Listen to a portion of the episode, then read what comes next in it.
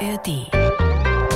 Meine Eltern fanden das nicht so prickelnd, tatsächlich, weil ich habe zwei ältere Brüder, die eben Fußball gespielt haben und wo meine Eltern eh schon immer Samstag, Sonntag das ganze Wochenende auf dem Fußballplatz verbracht haben und dann war ich eben die Jüngste und dann haben meine Eltern halt gesagt, ob ich nicht irgendwie eine andere Sportart machen will. Nochmal irgendwie bei einem Hallenturnier dann am Wochenende zu sein oder eben auf dem Sportplatz. Hatten sie, glaube ich, nicht so Lust drauf, haben mich dann in jegliche andere Sportarten gesteckt.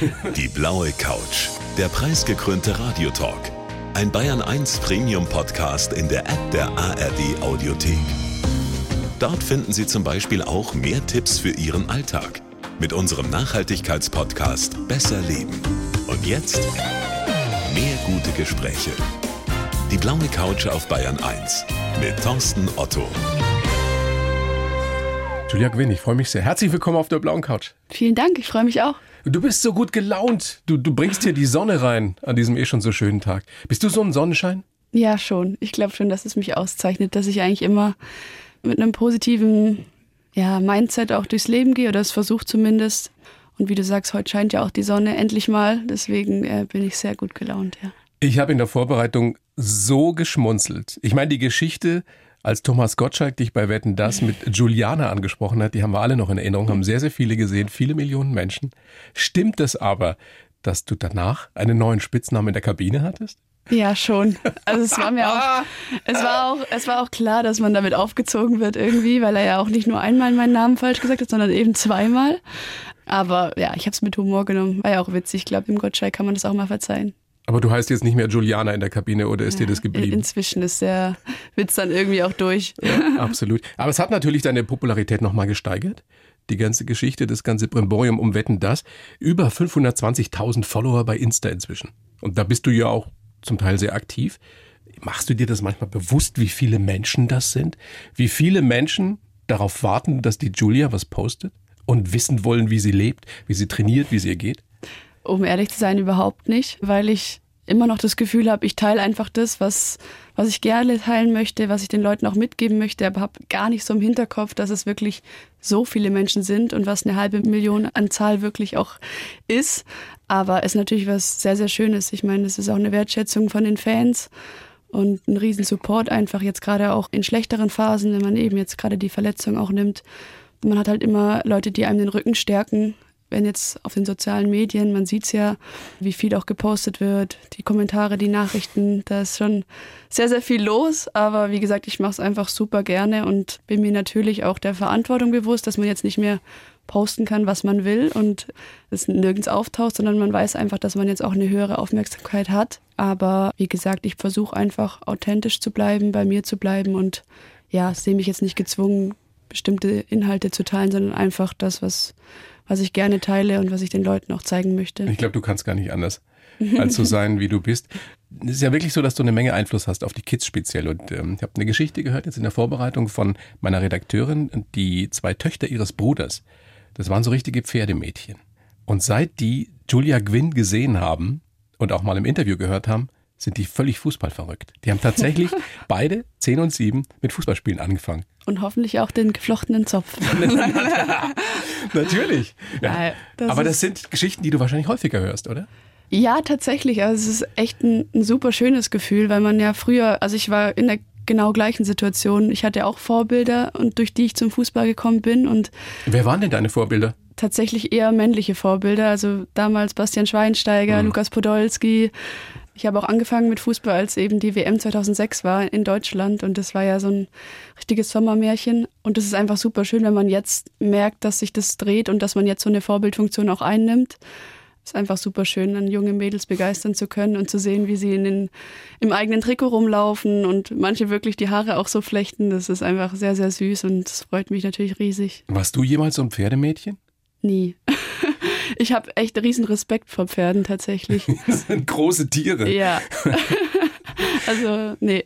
Wie Pferde- fanden denn deine Eltern am Anfang die Fußballbegeisterung der kleinen Julia? Und wie ist es überhaupt bei dir entstanden?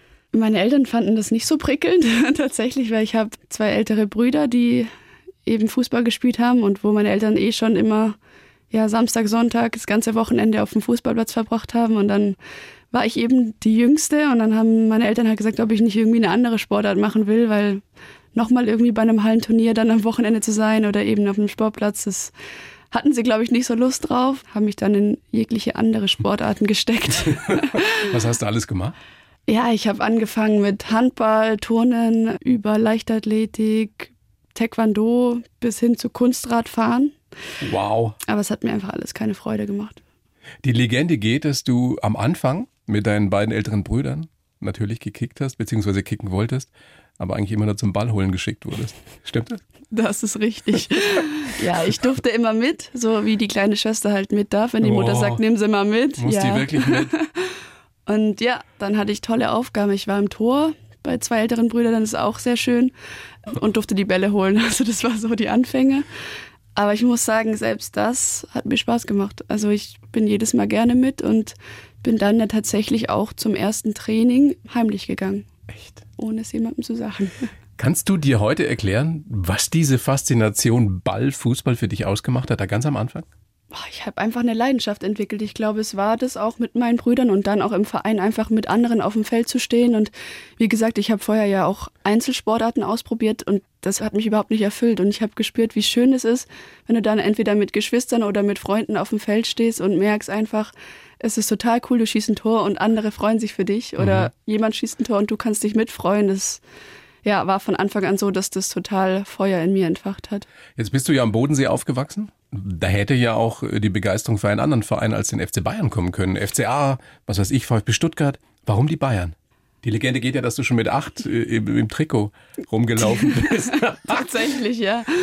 Es war tatsächlich so, ich habe dann zu Weihnachten und so immer mir Bayern-Trikots gewünscht hatte dann die komplette Bayern-Montur und meine Brüder äh, Stuttgart. Also es war wirklich Echt? immer so ein also, Streitthema ja. auch. Weil klar, wir sind ja auch aus dem Schwabenland und ja. VfB Stuttgart liegt ja eigentlich nahe, aber ich habe von Anfang an irgendwie, vielleicht dann auch durch Schweinsteiger und halt meine Idole, habe ich gesagt, FC Bayern ist einfach mein Verein.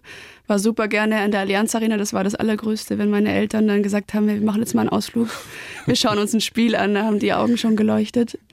Aber wie gesagt, das war auch auf dem Bolzplatz immer VfB Stuttgart gegen FC Bayern. Hattest du ein Schweinsteiger-Poster auch im Zimmer? Ich glaube nicht, tatsächlich. Ich hatte, ich hatte ihn aber auf dem Rücken. aber nie als Poster? Nein. Gibt es denn so also einen Lieblingsspieler, den du hattest, für den du vielleicht auch geschwärmt hast als ganz junges Mädchen? Mm, Lieblingsspieler nicht, aber damals waren, ich weiß nicht, ob du das kennst, die wilden Kerle. Natürlich. Das war meine Kindheit. Da war ich total verknallt in den Leon. Und der hing auch über meinem Bett. Jetzt ist es raus. oh Gott. Ich würde gerne so ein kleines Spiel mit dir machen. Ein paar Stichworte und du sagst mir spontan, was dir dazu einfällt, okay? Ja. Aufregendstes Spiel aller Zeiten. EM-Finale im Wembley-Stadion. Letztes Jahr.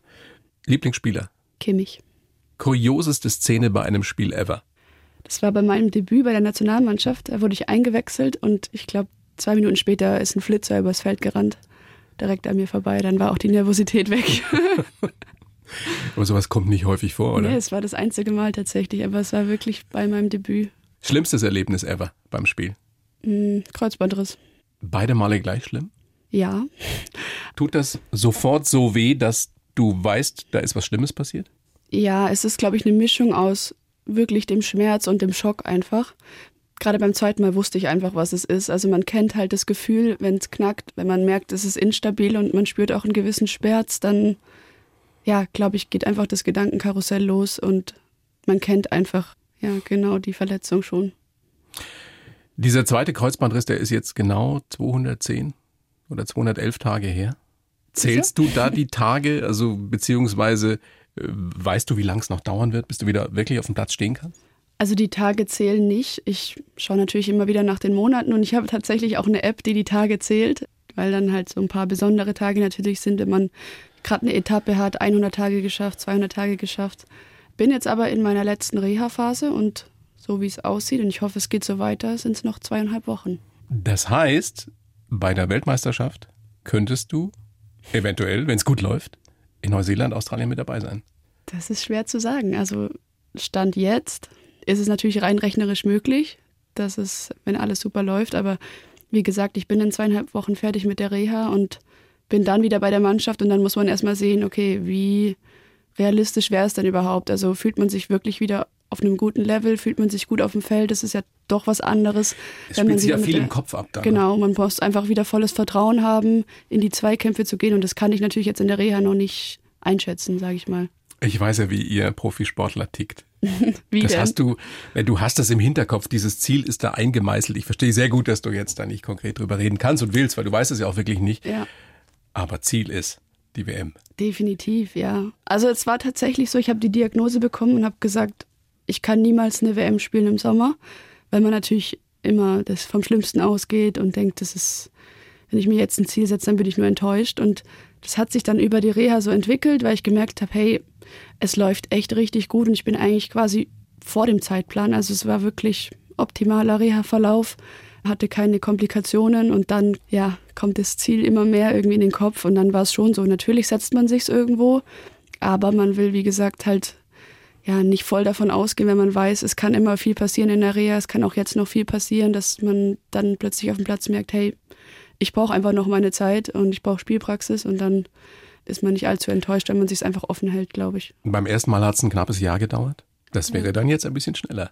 Richtig, ja. Es war tatsächlich auch, es ist ja jetzt das andere Knie und es war auch ein bisschen weniger kaputt im Knie selbst. Es war jetzt, wenn man so sagen kann, nur der, nur der Kreuzbandriss. Ähm, und das ist, erleichtert einem auch schon viel, weil ja nur eine Struktur betroffen ist und dass man einfach schneller aufbelasten kann. Und wie gesagt, also toi toi toi, es läuft bis jetzt wirklich überragend. Sehr, sehr schön, so soll es weitergehen. Was ich ja sehr spannend finde, ist euer Mindset. Also von euch Supersportlern in so einer Situation. Viele andere würden sagen, oh Gott, jetzt mag ich aber wirklich nicht mehr. Ja, jetzt ist Schluss mit Fußball oder mit Basketball oder was auch immer. Und bei dir, korrigier mich gerne, war es wahrscheinlich so, von Tag eins an, wie geht's weiter? Nächster Schritt. Ja. Re operieren, Reha und dann wieder auf dem Platz. Absolut. Was ist das, was euch da einfach weitermachen lässt, gerade in solchen Situationen, wenn es hart wird? Ja, man hat einfach das Gefühl, okay, jetzt wird man ausgebremst, aber bei mir geht's so, ich sag immer, aber ich bin noch nicht am Ende. Ich will noch, ich will es unter Beweis stellen, dass ich. Ich will noch Weltmeisterin werden. Ja, dass ich wieder zurückkomme und dass ich. Die Champions League gewinnen. Zum Beispiel. ja, man hat einfach noch Ziele und ich glaube, das ist im Sportler so verankert, dass man einfach das Aufgeben irgendwo keine Option ist und dass man sich einfach durchbeißt und sich solchen Herausforderungen auch stellt. Ist das was, was du jetzt schon in deinem ja noch fast noch jugendlichen Alter, auch im, im richtigen Leben in Anführungsstrichen merkst, dass du das deinen Altersgenossinnen und Genossen voraus hast? Ja, also ich glaube allgemein, wenn man irgendwie, ich bin ja mit 16 auch von zu Hause ausgezogen, ich glaube, man ist schon sehr schnell sehr selbstständig und steht auf eigenen Beinen, aber wenn man, glaube ich, zwei so wirklich große Verletzungen auch durchmacht und irgendwo auch alleine durchmacht, weil im Endeffekt hast du dieses Teamgefüge ja plötzlich nicht mehr und du bist auf dich allein gestellt, dass du es wieder zurückschaffst und dir kann eigentlich keiner dabei helfen dann kann man, glaube ich, schon sagen, dass man da auch als Persönlichkeit extrem reift und sich weiterentwickelt. Und man sagt ja immer, come back stronger. Aber da ist wirklich was dran. Ich glaube, du kannst halt in jedem Bereich, der sonst zu kurz kommt im, im Liga-Alltag oder im, in dieser Fußballblase, kannst einfach an dir arbeiten und hast genug Zeit dafür. Fußball ist wie jeder andere Mannschaftssport auch eben ein Sport, in dem man nur im Team Erfolg haben kann. Wenn du schwer verletzt bist, bist du ja auf einmal in gewisser Weise Einzelkämpferin. Wie schwer ist das? das zu realisieren, dass, dass jetzt nur noch du alleine dir helfen kannst. Natürlich mit den Ärzten zusammen, ja. Extrem schwer. Also das ist ja auch das, du bist jeden Tag eigentlich auf dem Feld mit deinen, ja, inzwischen Freundinnen und kämpfst für die gleiche Sache und plötzlich bist du alleine im Kraftraum, darfst nicht mal mehr den Rasen unter den Füßen haben und musst schauen, ja, okay, wie geht's jetzt weiter? Wie lerne ich mal wieder ein normales Gangbild zu bekommen? Und das ist schon für einen Sportler, der aus seinem Alltag rausgerissen wird, extrem schwer. Also schon eine riesen Herausforderung. Aber ich glaube, auch da lernt man einfach damit umzugehen, wenn man einfach ein Ziel vor Augen hat und wenn man weiß, bei mir war es jetzt zum Beispiel so, ich wusste, ich habe es schon mal geschafft und ja, das war eine sehr, sehr lange und zähe Zeit, aber ich wusste, ich schaffe es auch ein zweites Mal. Das weißt du. Ja. Das ist so cool, wenn man dieses Selbstbewusstsein, dieses Selbstvertrauen hat. Ja, das entwickelt sich, glaube ich, auch einfach. Das ja, du brauchst es ja auch, sonst kannst du ja nicht erfolgreich sein im ja, Spitzensport. Ja, definitiv.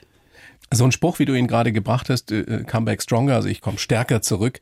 Da denkt man ja, wenn man den jetzt irgendwo an so einem Kalender liest, ja, ist halt so ein, so ein Kalenderspruch.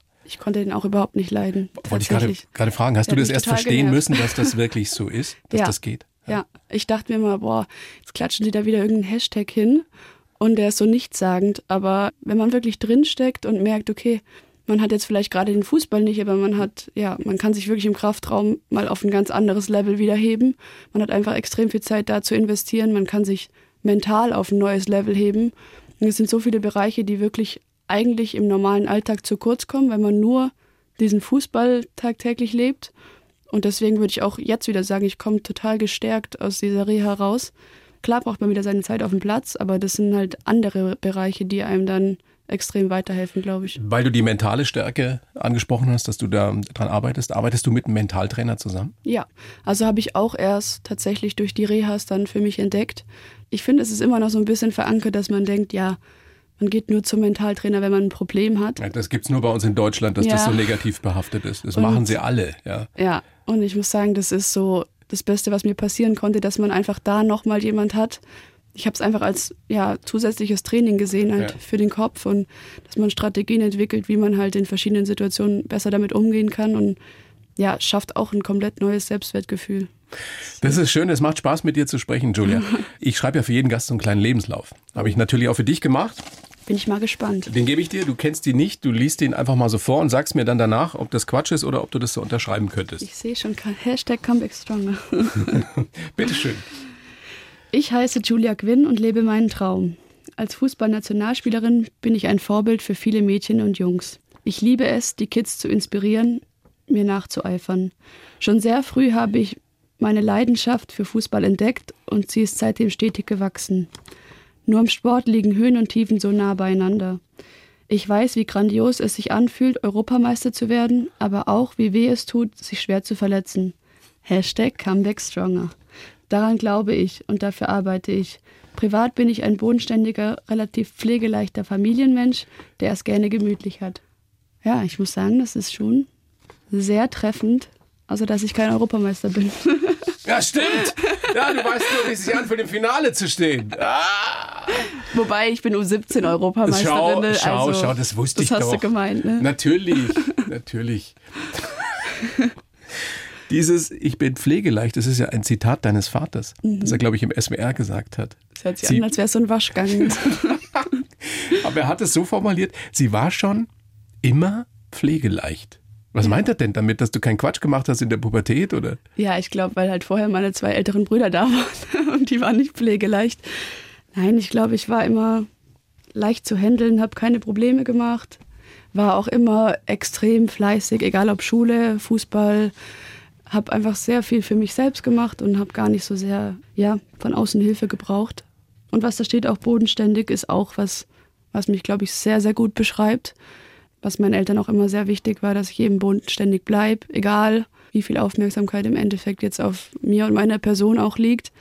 Aber dass ich einfach weiß, wo ich herkomme und ja, dass ich das nicht vergesse. Und wie gesagt, der Bodensee, da komme ich super gerne zurück. Und ist das Heimat für dich? Ja. Nach wie vor? Ja, wird auch glaube ich, immer so bleiben. Bodenständig, pflegeleicht. Jetzt habe ich eine 18-jährige Tochter, die natürlich bedingt durch diese Pandemie auch die letzten zwei, drei Jahre nicht ausgehen konnte oder wenig und diese ja. ganzen Sachen, die man in dem Alter halt so lernt und macht, wenig gemacht hat. Wie fängt es jetzt an nachzuholen? Hast du? Schön für einen Vater, oder? ja, äh, ja. Nein, ich finde es eigentlich gut. Ich finde es gut, weil, ja. weil zu brav, da habe ich immer so die Sorge, das kommt dann irgendwann später. Denkst du dir auch manchmal, irgendwann hole ich das mal alles nach? Feiern, ja, wild sein, Quatsch machen? Es gibt schon super viele Dinge, auf die man halt als Fußballer auch verzichten muss. Also gerade wenn du jetzt die Jugend ansprichst, also bei mir war es nicht Corona, aber ich konnte auch nicht, wie meine Freunde damals aus der Schule halt dann mit 16, 17, 18 so feiern gehen, wann ich wollte. Oder da warst du schon Profi, warst schon Nationalspieler. Genau, bei mir war halt immer klar, okay, also das habe ich auch gerne gemacht. Ich will den Weg gehen und ich wusste auch, dann muss ich irgendwann zu Hause ausziehen. Bin damals nach Freiburg gezogen und dann war aber klar, Fußballinternat. Da ist dann einfach Disziplin angesagt und ja, man muss auf viele Dinge verzichten. Viele waren auch nach dem Abi total viel reisen, was ich auch gerne gemacht hätte, mhm. was aber einfach nicht möglich war. So Dinge würde ich auf jeden Fall gerne nachholen und werde ich, glaube ich, auch irgendwann. Aber ich würde den Weg immer wieder so gehen, weil es ja einfach auch super viele schöne Seiten hat. Das heißt, wenn du auf dieses kleine Mädchen mit 8, 9 damals guckst im FC Bayern Trikot, das in der Allianz Arena saß mit großen funkelnden Augen und Schweinsteiger zugeguckt hat, würdest du ihr sagen, mach's genauso, wie du es gemacht hast? Ja, weil ich weiß, dass ich gerade diese funkelnden Augen und diese Freude, die ich da hatte und die ich selbst auch beim Spielen habe, die ist nie verloren gegangen und die ist bis heute noch da. Deswegen ähm, würde ich es mir selbst als kleines Ich immer wieder so empfehlen. Wir brauchen jetzt gar nicht über die Unterschiede zwischen Frauen- und Männerfußball sprechen. Also über die, die Kohle könnte man natürlich ausführlich sprechen. Aber das ist es ja nun bei euch definitiv nicht. Die Leidenschaft kommt nicht daher, was man ja Profisportlern manchmal unterstellt, die machen das wegen der Kohle. Ja. Das machen die natürlich nicht wegen der Kohle. Die einen werden besser bezahlt als die anderen. Aber würde es überhaupt irgendeinen Unterschied für dich machen, wenn du jetzt auch Millionen verdienen würdest, wie die Jungs? Vielleicht würde ich mir ein anderes Auto kaufen. Nein, tatsächlich glaube ich nicht, weil im Frauenfußball ist einfach schon immer klar gewesen, das ist unsere Leidenschaft. Wir machen das, weil wir den Fußball lieben. Da hat keiner wegen dem Geld angefangen. Und es ist auch von Anfang an klar gewesen, dass sehr, sehr viele von uns einfach nebenbei noch ein zweites Standbein aufbauen. Wobei das schon hart ist. Wenn man weiß, wie ihr inzwischen ja auch trainiert und dass das ein absoluter Fulltime-Job ist und viele müssen nebenbei einen anderen Job machen, um überleben zu können. Das ist super hart, ja. Und das ist auch das, das ist auch nicht in Ordnung. was man sich anders wünschen würde. Gerade die bei uns in der Liga, wo man eigentlich von der ersten Bundesliga spricht, so die professionelle Liga in, in Deutschland und man weiß, dass einfach manche noch 40 Stunden die Woche arbeiten müssen. 40 Stunden nebenbei? Ja. Und das ist halt was, wo wir uns einfach wünschen und ich glaube, das steht vorrangig vor diesen Gehältern, die angeglichen werden sollen. Darum geht es uns gar nicht, sondern eher um dieses gute Bedingungen zu schaffen, dass man einfach auf in jeder Mannschaft auf professionellem Niveau trainieren kann und nicht irgendwie gucken muss, wie macht man das vor der Arbeit und nach der Arbeit noch, um dann auch einen, einen guten Wettbewerb herzustellen. Absolut. Ich meine, Vergleichen im Leben, egal in welchem Beruf, ist etwas, was dich nur unglücklich machen kann. Deswegen macht es auch wenig Sinn. Trotzdem, wenn man weiß, dass viele Viert-, Fünftliga-Fußballer so viel oder mehr verdienen wie ihr, das ist schon absurd. Ist oder? es, ja. Also redet ihr, redet ihr da drüber oder habt ihr es irgendwie aufgegeben oder hofft ihr, dass es besser wird? Ich glaube, es kann nur besser werden, wenn wir so weitermachen, wie wir es eh schon machen. Und man muss einfach, glaube ich, sehen, dass wir uns nicht mit den Männern vergleichen sollten, sondern einfach, ja, wo wir vor, sagen wir mal, zehn Jahren standen mhm. mit dem Frauenfußball, wo wir heute stehen. Und da haben wir, ja, eine enorme Entwicklung genommen. Nicht nur was das Geld angeht, aber auch einfach was die Bedingungen, Infrastruktur, was den attraktiven Fußball angeht. Ich glaube, nur dadurch können wir auch Werbung für uns machen und ja, aufmerksam auf uns machen. Und dann wird sich das in der Zukunft bestimmt angleichen. Es dauert halt alles bei uns in Deutschland. Eben, wir sind in Deutschland. Das Europameisterschaftsendspiel letztes Jahr im Wembley Stadion in London gegen England, das ihr leider verloren habt. Insofern stimmt natürlich Europameister eben nicht, aber du standest im Finale. Das haben 18 Millionen Menschen geguckt. Mehr als alles andere, was in dem Jahr im Fernsehen geguckt wurde. Mehr als die WM-Spiele der Männer. Denkt man in dem Moment, in dem man da auf den Rasen läuft, daran, dass dir jetzt, weiß ich nicht, weltweit 500 Millionen zuschauen? Spielt das überhaupt eine Rolle? Also für mich nicht. Für mich hat eine Rolle gespielt, dass ich gerade die Möglichkeit habe, in einem EM-Finale zu stehen und die Möglichkeit hatte, den Pokal auch zu holen. Und dass eigentlich so gut wie meine ganze Familie im Stadion war. Das waren meine Gedanken. Siehst du die oder hast du die gesehen? Wusstest du, wo die genau sitzen? Ja, habe ich direkt bei der Platzbegehung schon. Die sind ja auch immer relativ früh im Stadion und super nervös, aber da haben sie mir auch schon zugewunken und das gibt mir einfach ein gutes Gefühl. Nimm uns mal ein bisschen mit. Ab welchem Moment bist du da im Tunnel und kriegst eigentlich nicht mehr mit, was um dich herum passiert? Ja, beim Aufwärmen würde ich sagen. Also wie gesagt, wir haben eine Platzbegehung. Wir fahren mit dem Bus erst zum Stadion, haben da schon gesehen, dass wirklich nicht, wie wir es sonst gewohnt waren, halt ein paar Leute zum Stadion laufen, sondern einfach Menschenmassen, dass der Bus sich da durchdrücken musste. Und das war zwei Stunden vorm Spiel. Und da hast du schon gemerkt, boah, hier passiert heute was richtig Magisches. Und ja, dann machst du dich fertig. Du siehst halt auf deinem Trikot nicht wie sonst irgendwie Halbfinale oder Viertelfinale, sondern steht einfach EM-Finale, der Aufdruck und dann kribbelt es schon extrem. Und Gleiches Ritual wie immer? Ja. Wie läuft es bei dir ab? Ja, ich muss einfach alles zum, also immer gleich anziehen. Ich fange mit der rechten Seite an, dann die linke Seite, ist total crazy. Bisschen zwanghaft, ja, weißt du? Ja, ich gehe immer mit dem rechten Fuß zuerst aufs Feld. Was passiert, wenn du das mal nicht tust? Ich weiß nicht, das ist mir noch nie passiert, zum Glück. Was denkst du, was passieren würde? Es würde mich schon ein bisschen verunsichern, glaube ich. So. Also ein bisschen mit dem richtigen Fuß aufs Spielfeld gegangen. Ja. Bist im Tunnel. Ja. Machst dich warm. Ja. Was passiert in diesen Sekunden, bevor der Schiedsrichter anpfeift? Die Nationalhymne. Also was ganz, ganz prägend war, war, als wir im Spielertunnel standen und man hört einfach, wie laut es draußen ist und dann sind wir rausgelaufen und im Wembley-Stadion, da gehen die Ränge ja wirklich mega steil und mega weit nach oben und du schaust und schaust und schaust und es wurde einfach nicht weniger. Es waren einfach überall Menschen gesessen. Dann standen Gänsehaut? wir halt, ja, 100 Prozent Gänsehaut und dann standen wir bei der Hymne und es war, glaube ich, auch das erste Mal, dass wir Deutschen die Hymne so richtig laut gesungen haben, weil sonst ist das ja immer so, ja. und ja, sehr, sehr stolzer Moment einfach. Wobei ich auch sagen muss, dass die englische Hymne dann schon auch nochmal ein Gänsehautmoment war, weil Und da einfach haben auch ein paar mehr Leute noch mitgesungen. 80.000 im Stadion diese Hymne gesungen haben. Das war schon, ja. Wow. Das ist ein Moment, den, den, den du nie vergessen wirst. Ja. Hast du dir das irgendwo aufgeschrieben? Hast du, weiß ich nicht, ein spezielles Video gemacht davon, dass du diese Momente wirklich nicht nur aufgesaugt hast, sondern dass die immer da bleiben und nicht irgendwann Video verblassen? tatsächlich nicht, aber ich habe halt ganz viele Bilder und bei mir ist es so, wenn ich die Bilder angucke, sind laute Bilder. Also das hört Mhm. sich doof an, aber man hat das Gefühl, man hört einfach, was dann gerade passiert ist. Also für mich sagt es mehr als tausend Worte irgendwie. Ja, man nur die Bilder sehe von dem, von dem Tag. Wie lange dauert es auf dem Platz und hat es in dem Fall gedauert bei dem Endspiel in Wembley, bis die Anspannung, die Aufregung weg ist? Bis man wirklich weiß, ich bin jetzt im Flow, es läuft, das wird ein gutes Spiel. Ja, normalerweise geht's bei mir relativ schnell. Dann hat man so ein, zwei Aktionen und merkt, okay, man hat Sicherheit, man ist gut drin. Bei dem Spiel war es schon, hat es ein bisschen länger gedauert, weil auch, man muss auch ehrlich sagen, es geht einfach um alles bei dem Spiel. Und man hat das Gefühl, okay, hopp oder top, entweder du sitzt auf dem Rasen wie wir dann nach dem Spiel oder du hältst halt eine Trophäe in die Luft. Und dadurch, dass das Stadion auch so extrem laut war, hat man einfach zu keinem Moment irgendwie das Gefühl gehabt, okay, man spielt hier eben gerade nicht vor 90.000, sondern es war immer total präsent einfach. Und vor allem 80.000, die gegen dich sind. Ja, Magst du sowas? Also Ja. spornt dich sowas an? total. Das war echt schön. Also als wir zum Aufwärmen raus sind, wurden wir halt von 80.000 auch ausgebuht. Und es fühlt sich gut an? Das war total cool, ja. Es hat ja trotzdem leider nicht gereicht. Die Bilder haben wahrscheinlich auch noch ganz viele vor Augen, wie er völlig am Boden zerstört dann da auch am Boden sitzt oder liegt. Kommt da jemand und tröstet? Kann man sich da nur selber trösten? Wann steht man da wieder auf?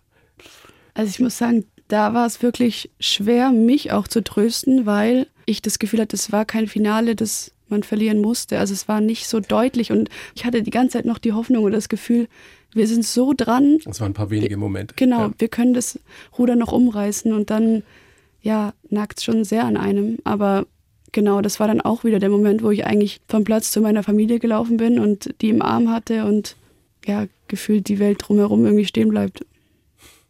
Was habt ihr an dem Abend gemacht? Wir hatten dann noch so ein Finalbankett. Boah, großer Spaß, oder? Am Anfang dachte ich mir, oh, das wird jetzt echt ein, ein grandioser Abend, weil alle wirklich halt total Ja. frustriert waren. Aber das hat sich dann echt zum Guten gewendet. Dann waren noch ein paar Getränke im Spiel und dann war es schon okay. Und der nächste Morgen ist dann aber hart, oder? Ja, wir sind nämlich dann auch direkt zurückgeflogen. Ja, Wie lange dauert es, bis du dich von so einer Enttäuschung wieder erholt hast? Sehr lange. Also es war so, wir sind, wie gesagt, zurückgeflogen, in Frankfurt gelandet und wurden ja dort empfangen, standen ja auf dem Römer.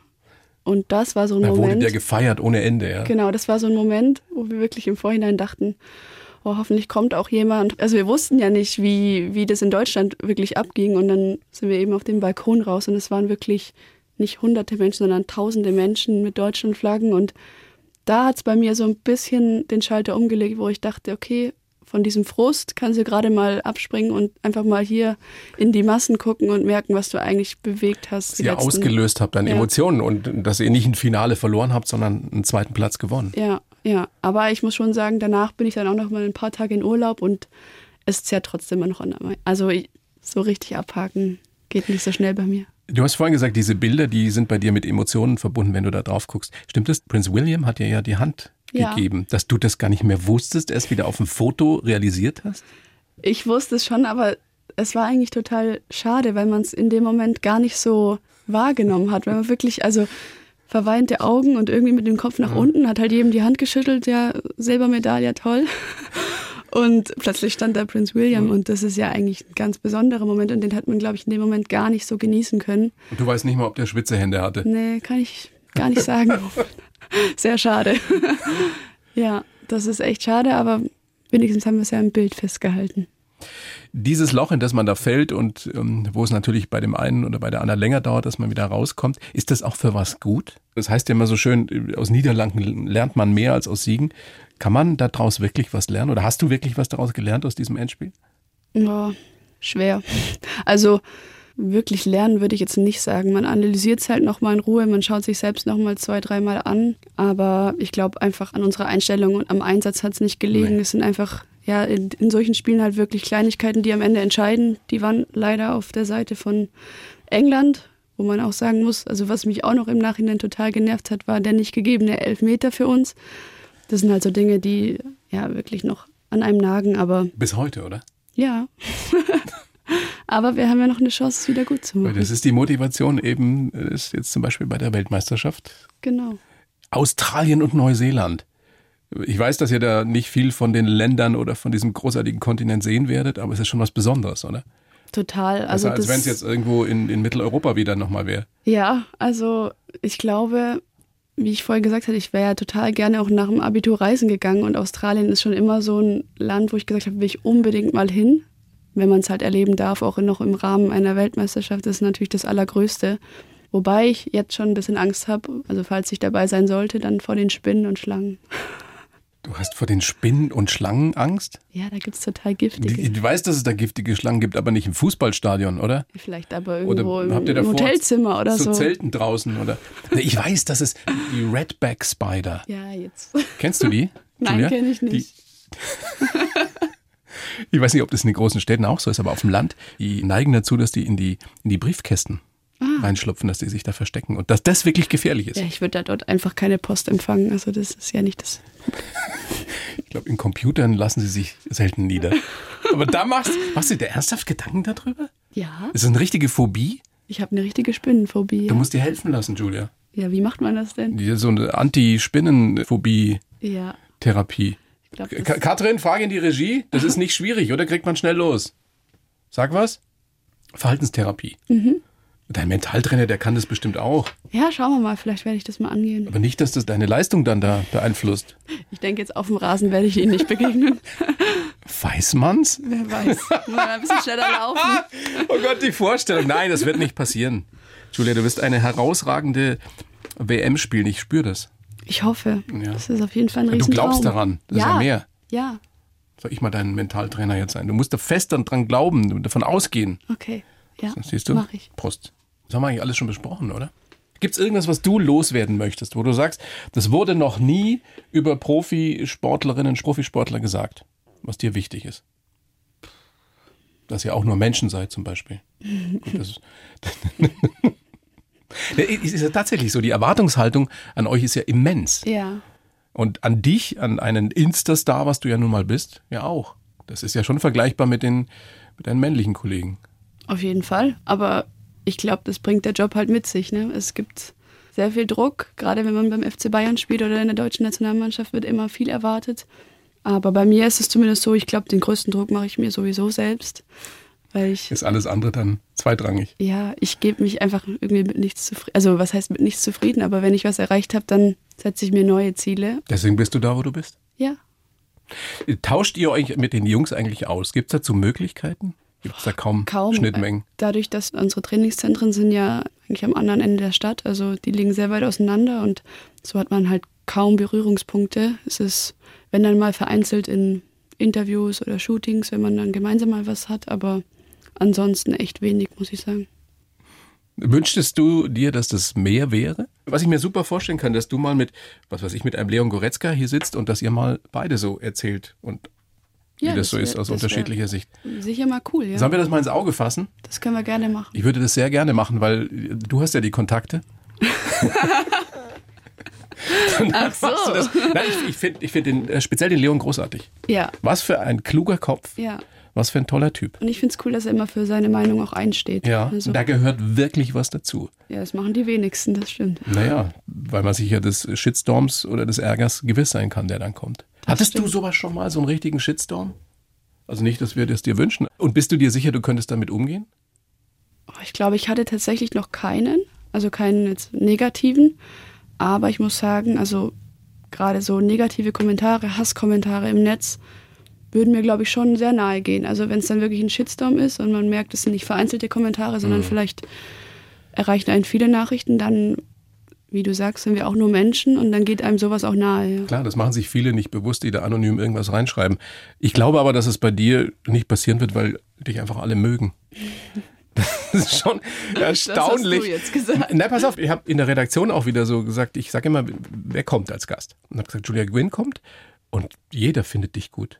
Mhm. Frauen, Männer, ältere, jüngere, mein Sohn, Das freut mich sehr. Für den muss ich übrigens ein Autogramm mitbringen. Machen wir. Hast du Autogrammkarten dabei? Sehr gut. Ausgerüstet, Profi, die Frau. Julia, es ist ein großes Vergnügen, dass du da bist. Ich wünsche dir sehr, dass das klappt mit der WM. Vielen Dank. Ich wünsche dir, dass das mit deinem Hochbeet klappt. Was ist mit dem Hochbeet? Also woran scheitert das bis jetzt, oder? Am Wetter tatsächlich, weil ich hatte mir vorgenommen, also mit meinem Freund zusammen, wir wollten das mit Paletten selbst bauen und haben alles eingekauft, haben alles schon auf der Dachterrasse und es regnet ständig und wir wollen halt das noch lackieren. Und es sind keine zwei Tage am Stück, wo das mal trocknen könnte. Das sind Deswegen die Probleme. wurde es jetzt ständig verschoben. Aber jetzt, wie man sieht, heute schönes Wetter. Ja. Morgen schönes Morgen Wetter. auch? Vielleicht setzen wir Vielleicht uns hast jetzt du Zeit Ja. zwischen zwei Trainings und dann baust du das. Ihr seid gerade erst zusammengezogen, oder? Richtig, ja. Und? Läuft. Läuft gut. Wie lange jetzt so zusammen? Dreiviertel Jahr. Also jetzt in der neuen Wohnung erst drei Monate, aber Und er schmutzt nicht und, und räumt auf und putzt und so. ja, ich glaube so, so der ordentliche Typ bin eher ich, würde ich sagen. Ja, eben, weil ich weiß ja, ich habe gelesen, dass du schon ein bisschen perfektionistisch bist Ja, in sehr. vielen Dingen. Deswegen da, Und das sind ja Männer eher selten, was da sowas prallen betrifft. manchmal zwei Welten aufeinander, aber da muss man halt Kompromisse finden, das ist ja auch gut. Du bist so eine kluge Frau. Julia, alles Gute. Vielen Bleib Dank. gesund, beziehungsweise werd ganz gesund und dann freuen wir uns wieder sehr, wenn wir dich hoffentlich schon bei der WM in Australien und Neuseeland wieder auf dem Platz sehen. Vielen herzlichen Dank. Sehr viel Spaß gemacht. Die Bayern 1 Premium Podcasts. Zu jeder Zeit, an jedem Ort. In der App der ARD Audiothek und auf bayern1.de. Bayern 1 gehört ins Leben.